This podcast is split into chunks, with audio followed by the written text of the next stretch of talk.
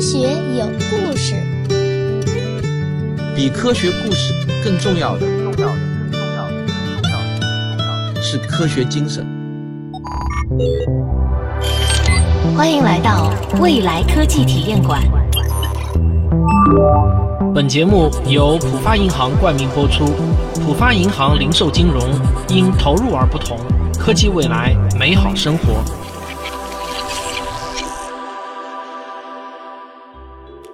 在之前的节目中啊，我跟你探讨过人工智能会如何改变我们的工作这个话题，不知道你还记不记得啊？在那期节目中呢，我就谈到了有些艺术创作类的工作有可能会被人工智能所取代，但是呢，我没有展开谈。今天啊，我就想要深挖一下这个话题，我们来谈一谈未来的人工智能会在多大程度上影响人类的艺术创作。由于艺术创作是一个非常大的门类，有几乎无数种表现形式，那我显然啊不可能都谈。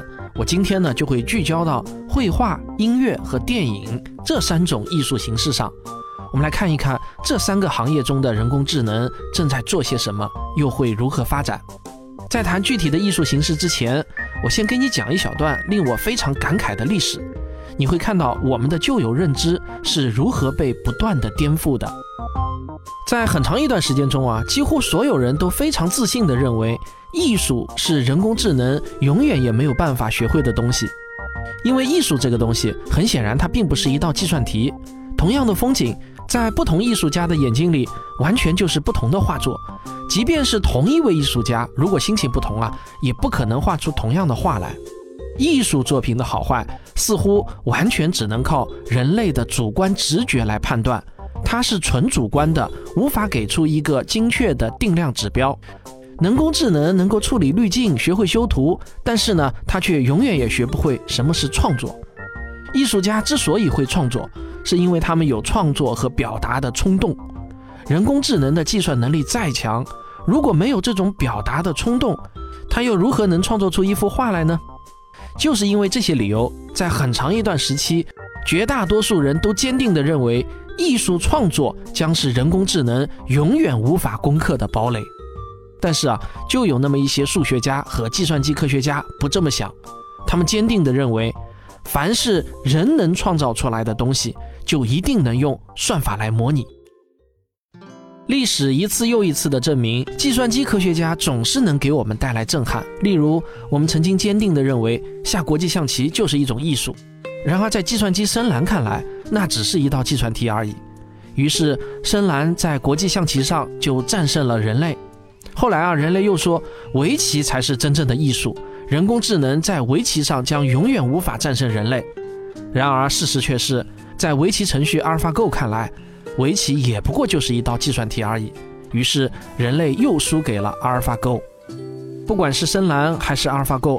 让他们大显神通的都是叫做算法的东西，它不断的把我们认为的艺术成功的转换成一道一道人工智能精通的计算题。关于算法，我的感受是不看不知道，一看吓一跳。第一次让我对算法产生敬畏，大约是在四五年前，那是我第一次从一本叫《大数据》中的书中了解了机器翻译算法的进化史。关于机器翻译，最初的时候呢，人们都认为，如果没办法对自然语言进行理解，你就别想搞定翻译这个职业。所以啊，搞机器翻译的公司首先想到的呢，就是要聘请一位语言学家。人人都认为这是天经地义的。但是啊，谷歌翻译团队的一句话让我震撼了。他的大意呢是这样说的：我们每解聘一位语言学家，翻译的质量就上一个台阶。这完全颠覆了我的固有认知啊！一个惊人的事实就是，做人工智能翻译的顶级团队中不需要语言学家，甚至不需要有人懂外语。算法工程师的做法是这样的：他们先让人工智能阅读大量的书籍，人工智能虽然不知道书里面说了些什么，但是它可以把任意相邻两个词出现的频率给统计出来。人工智能看过的书越多，每一个词出现的概率就统计的越准确。一个句子里的所有词出现的概率相乘，就是这个句子可能出现的概率。人工智能会比对一个句子所有可能的翻译方法，然后输出那个最有可能出现的句子。你看啊，人工智能它根本就看不懂书，它也能把句子给翻译正确。这就是算法的威力。好了，有了上面这些知识的铺垫呢，现在我再来跟你说，做艺术创作其实跟翻译一样，机器也不需要懂绘画，同样可以创作出让人觉得艺术感十足的作品。你大概就不会感到十分吃惊了。那么，计算机科学家到底是怎么解决人工智能绘画问题的呢？在给你揭晓答案前啊，我们先来看一个新闻。二零一八年十月二十五日，一幅名叫艾德蒙德·贝拉米的肖像画在佳士得拍卖会上拍出了四十三万两千五百美元的高价。这幅画上呢，画着一位身穿白衬衫和黑西装的男子，身材略微有些发福，脸上的五官也有一些模糊。但是从这幅画的色彩和笔触看来，这确实就是一幅地道的油画作品。这其实呢是一幅完全由人工智能算法生成的画，除了用于人工智能学习的一万五千幅作品是人工挑选的以外，整个作品的创作过程中都没有人的参与。创造这个人工智能的小组成员还把生成这幅肖像画的主要算法当做签名写在了这幅画的右下角上。如果你有兴趣看这幅画作的话，你可以到“科学有故事”的微信公号中回复“油画”两个字，就能看到了。那么，到底是什么样的算法这么厉害？它的原理又是什么呢？说句实话，当我第一次知道了这个算法的原理后，真的是有一种“哎呀，真巧妙，我怎么想不到的”这种感慨。这世界上有很多发明都像是一层窗户纸，在没有被捅破之前呢，就会觉得很厚。一旦被捅破啊，才发现其实并不是很复杂。这个算法的全称叫做生成对抗网络，简称为 GAN。之所以把这个算法叫做生成对抗网络，是因为这个算法真的就是由互相对抗的两部分组成的。这个算法的原始设计者叫做古德费罗，是一名在谷歌工作的算法工程师。据说呢，有一次聚会中，他和朋友多喝了几杯。在聊天的过程中，古德费罗突然想到，如果让两个神经网络互相竞争，那会发生什么事情呢？有了想法，他就立即动手。古德费罗设计了两个互相竞争的算法，一个算法叫做生成器，另一个算法叫做鉴别器。生成器呢，就像是一个作者，他只负责不停的创作；而鉴别器就像是一位评论家，他只负责不停的按照自己的标准来打分。而作者不断地从被打的分数中尝试寻找提高分数的改进方向，就这样，在不断的对抗中，作品的分数就会越来越高。负责这个项目的小组成员杜普雷说：“把这些算法用于画画，最初只是源于一个灵机一动的想法。我们现在证明了自己的观点，那就是算法确实可以模仿人类的创造力的。你可能还是不能完全理解这个算法的工作原理啊。”我再给你讲的通俗一点，首先呢，计算机科学家先训练一个评价程序，就是让这个程序尽可能多的去读取全世界的各种画，有名画也有小学生画，每一幅画呢都有一个得分，这个得分不一定是某一个人给出的，还可以综合考虑这幅画的知名度啊、拍卖价格啊等等。总之呢，评价程序通过大数据自己找出画的数字特征和分数之间的规律。然后，机器作者在创作第一幅作品的时候，什么都不管，只不过随机的在画布上画一些线条、色块上去。然后呢，评价者就会给他打分。那可想而知，这个分数当然是很低的嘛。两个程序呢就这样，一个作画，一个打分。创作者积累的数据越多，他就会不断的朝着得分高的方向自然演化。这个又需要用到遗传算法，这就很像是绘画的进化论了。实际上，GAN 算法的设计思路非常有价值，用来画画只是 GAN 算法应用的冰山一角而已。它还可以做更多模仿人类创造力的事情。只是目前来看，人工智能的绘画水平还比较低，离超越人类还有一些距离。从科学原理层面上来看呢，GAN 算法肯定不是人工智能绘画算法的终点。未来肯定还会有很多更巧妙和更新颖的算法被用于人工智能的绘画创作。不过，从技术飞轮三个条件的角度来看，人工智能的绘画水平可能并不会发展的十分迅速。这是因为啊，它没有通过技术飞轮的第二项检测，也就是有没有旺盛的市场需求。我实在是没有想出来啊，一个能自己作画的人工智能程序能满足人类的到底哪一个需求？这个需求呢，还必须是普遍的、旺盛的，能产生巨大经济效益的需求。所以呢，我的预言就是啊，作为一项技术来说，它还是会不断的发展。这些人工智能画家们肯定还会继续发表自己的作品，但是在未来很长的一段时间中，他们与千千万万默默无闻的人类画家一样，不会成为艺术巨匠，更不会引领人类的审美潮流。这么说来，绘画的艺术阵地并没有丢失。我想，这对于从事绘画的艺术家来说，算是一个好消息。但是，接下去我要说的两个艺术创作领域，可就没有那么幸运了。好，讲到这里啊，我们先放松一下，一起来听一小段音乐。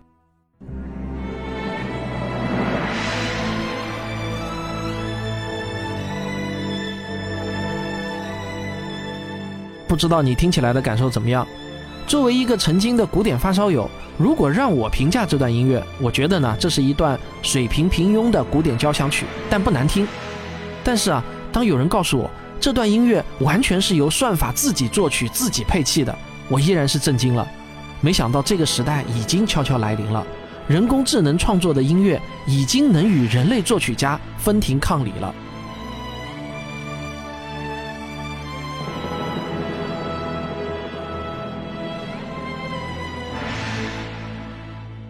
如果深入思考一下，你就会发现，音乐首先被人工智能所突破不奇怪，因为音乐比起绘画有两点明显的弱势。第一，绘画是一组平面的信息，它是二维的，而音乐呢是一个线性的信息，是一维的。减少了一个维度之后，信息量就大大的降低了。人工智能想要从线性的音乐流中发现创作规律，要比在画作中发现规律要容易得多。第二，现在所有的音乐全部都是高精度数字化的，而绘画作品，特别是古典绘画作品，可供人工智能学习的只有照片和扫描稿。即便是数字绘画作品，也都是合并了图层的。人工智能只能通过看绘画结果来学习，对于绘画的创作过程，人工智能完全一无所知。但是音乐就完全不同了，那些高保真的音乐文件中，几乎包含了所有的信息。这等于说啊，人类把关于音乐的全部知识都开放给人工智能去学习了。在人工智能强大的算力面前，音乐这门艺术早就变成了一道计算题了。大多数人可能都不知道，现在人工智能的作曲水平已经可以和一流的人类作曲家相媲美了。但是很多人不知道这一点的原因也好理解，就是因为即便我们听到了人工智能创作的音乐作品，你也根本听不出来。就好像前面那首一样，对吧？或者说啊，可能你花钱请人创作的音乐，作曲的人呢，其实是在人工智能创作的基础上做了一些改编，但是你又哪里能知道呢？在一个叫做爱娃的网站上，你只需要花十四到三十九欧元每个月的价格，就可以无限次的请爱娃帮你创作指定风格、指定长度的音乐，你想要多少就有多少。那你前面听到的那段音乐啊，就是爱娃创作的。说实话。我前不久还花了一笔不小的钱，具体多少呢？我就不说了，是在某网站上购买的一次人工音乐创作服务。这两天因为做这个选题啊，我看到了爱娃的价格和品质后呢，说实话，我的内心是有点崩溃的。但同时呢，我也为音乐创作这个行业感到深深的危机了。爱娃背后的技术叫做多层神经网络强化学习，这种算法的工作模式与作曲家的工作模式很类似。他们先是去分析大量现存的音乐作品，然后尝试将音乐作品进行分类。也就是说，你可以给爱娃听任何音乐，但他自己则在听完之后自动的把贝多芬和巴赫的曲子分开，然后爱娃会建立更深层次的模型来寻找同类乐曲中的艺术规律。根据研究小组的说法，通过多层神经网络强化学习，爱娃已经能够抓出音乐理论的规律。而不仅仅停留在现有音乐作品的分析上，最重要的是啊，从技术飞轮的角度来看，人工智能的音乐创作水平用不了多久，一定会对人类的作曲家形成碾压的优势，就好像是阿尔法 Go 碾压了人类的棋手那样。为什么？因为技术飞轮已经在转动了，科学原理没有瓶颈，巨大的市场需求。要知道，每年有多少影视剧、广播剧、舞台剧需要原创音乐？原创音乐的市场是巨大的，而且我相信，人工智能还会侵袭歌曲演唱市场。最后啊，我也实在没有找到任何不能用钱解决的阻力，所以未来这个市场必然是人工智能的天下。可能用不了二十年，人类作曲家将会列入非物质文化遗产的保护清单中，就像保护民间艺人一样。好，说完了作曲呢，我们再来说说电影剪辑。没人否认啊，电影是艺术，而电影的好坏，剪辑非常非常重要。有很多优秀的导演在出道以前啊，都曾经是优秀的剪辑师。有些风格独特的电影导演在拍摄期间甚至不提供电影脚本，他们完全凭感觉来拍摄素材，然后依靠后期剪辑来完成创作。毫不夸张地说，导演有一半的工作量是扑在了后期剪辑上。那么，电影剪辑这种又是叙事又是审美的复杂工作，在人工智能眼里，是不是也会被看作一道数学题呢？从目前的情况看来呢，是很有可能的。我之所以说很有可能，是因为目前的人工智能还没有能独立的完成一部优质电影的剪辑工作。也就是说，从成绩上来看呢，人工智能还没有拿得出手的电影剪辑作品。不过从科学原理上来看，人工智能可能已经找到了电影剪辑的门道，电影剪辑也正在变成一道纯数学问题。二零一六年就有一则很出名的新闻，IBM 沃森制作出了全球第一部 AI 操刀的电影预告片。当然，这也可以算作电影的宣发方为科幻电影摩根做的一次巧妙的营销。那我也看了这部 AI 剪辑的预告片啊，和同样是这部电影人工剪辑出的预告片相比呢，那还是有明显的差距。但是啊，我想这个不重要。谁都知道，蹒跚学步的小孩儿他的前途是不可限量的。这也可以看作是人工智能侵袭电影剪辑领域的一次标志性的事件。现在很多短视频 App 都在努力研发自己的人工智能剪辑技术。对于不需要展现故事情节的那些宣传型短视频，人工智能能独立完成的作品，水平与人工剪辑已经差距不远了。如果大家用苹果手机的话，一定会对相册中的回忆功能印象深刻。苹果自动剪辑出来的回忆小视频，在我看来啊，已经超过了大多数人类剪辑师。但是，电影与音乐的最大差别是，在创作音乐作品时，只要大致的把握一下音乐的风格就可以了；而电影是有故事情节的，在不理解电影故事情节的前提下，想要运用好镜头语言。似乎只用当前已知的算法还不太行。换句话说呢，人工智能电影剪辑目前在算法层面上是存在一定的瓶颈的。视频剪辑行业是一个劳动强度大，同时对个人能力要求很高的行业。那所有有这类特征的行业，对人工智能的需求都会非常的旺盛。所以，最终我的观点是，目前人工智能剪辑电影或者电影预告片的技术还在等待算法上的突破。一旦算法有所突破，那么飞轮就一定会飞快地转动起来，又一个职业将不复存在。好，最后啊，让我们来开点脑洞，用一些科幻的思维来畅想一下有可能在未来二十年发生的事情。不过啊，以下纯属畅想，大家也不要太较真。请想象一下，就在未来的五年后的一个早晨，你打开微信后，突然发现。朋友圈被各种各样的音乐分享疯狂刷屏。原来啊，这是一个名叫“人人作曲”的 App 突然走红。输入你喜欢的乐器，输入你期待的风格，再输入你想表达的情绪，只需要花费几分钟，一首独一无二的音乐作品就这样诞生了。一个全民作曲的时代就这样被开启了。